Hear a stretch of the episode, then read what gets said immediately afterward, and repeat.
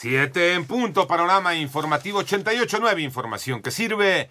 Yo soy Alejandro Villalbazo en el Twitter, arroba Villalbazo. 13 es miércoles 14 de octubre, Iñaki Manero. En el panorama COVID, el mundo ya acumula 1.086.315 muertes por COVID-19. En tanto, el número global de casos se sitúa en 38.141.034, de los que se habrían recuperado unos 26.472.646 personas. Y un grupo de investigadores estadounidenses han detectado coronavirus, o este virus, el SARS-CoV-2, pues, en los globos oculares de pacientes que han fallecido a causa de COVID-19, según un nuevo estudio publicado.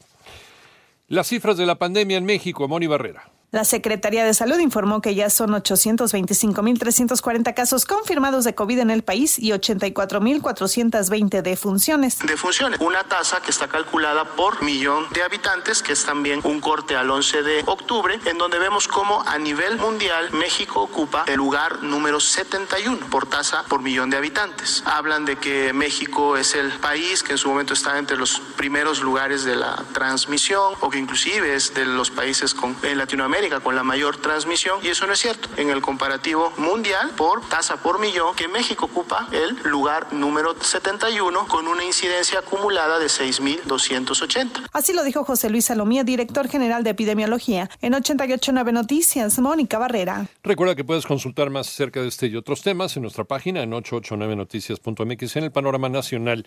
El magistrado José Luis Vargas dio a conocer que propondrá al Tribunal Electoral confirmar la negativa del Instituto Nacional Electoral a México Libre para que se convierta en partido político por recibir aportaciones económicas de las que no se puede identificar plenamente a los donantes. En tanto, el gobierno de los Estados Unidos incluyó en su lista de los 10 más buscados a José Rodolfo Villarreal Hernández, el gato, identificado como uno de los presuntos líderes del cártel de los Beltrán Leiva.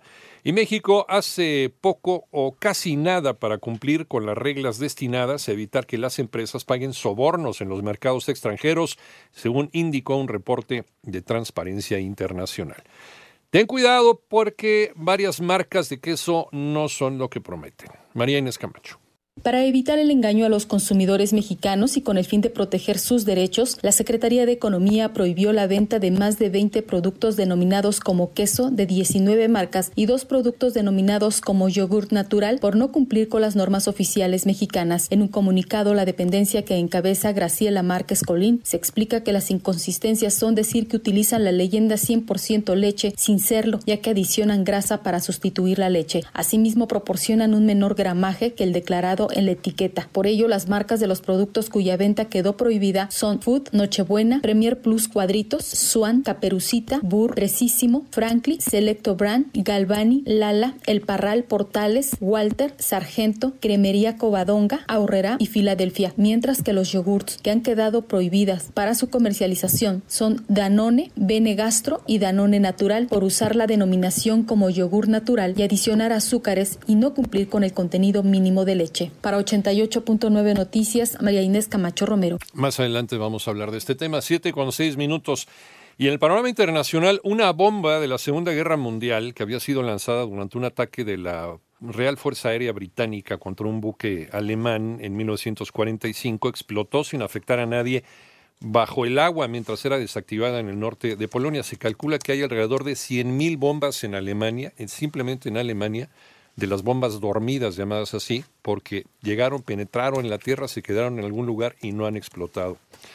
Mientras que las Naciones Unidas renovaron su Consejo de Derechos Humanos entre los países seleccionados están México, China, Rusia, Bolivia y Cuba.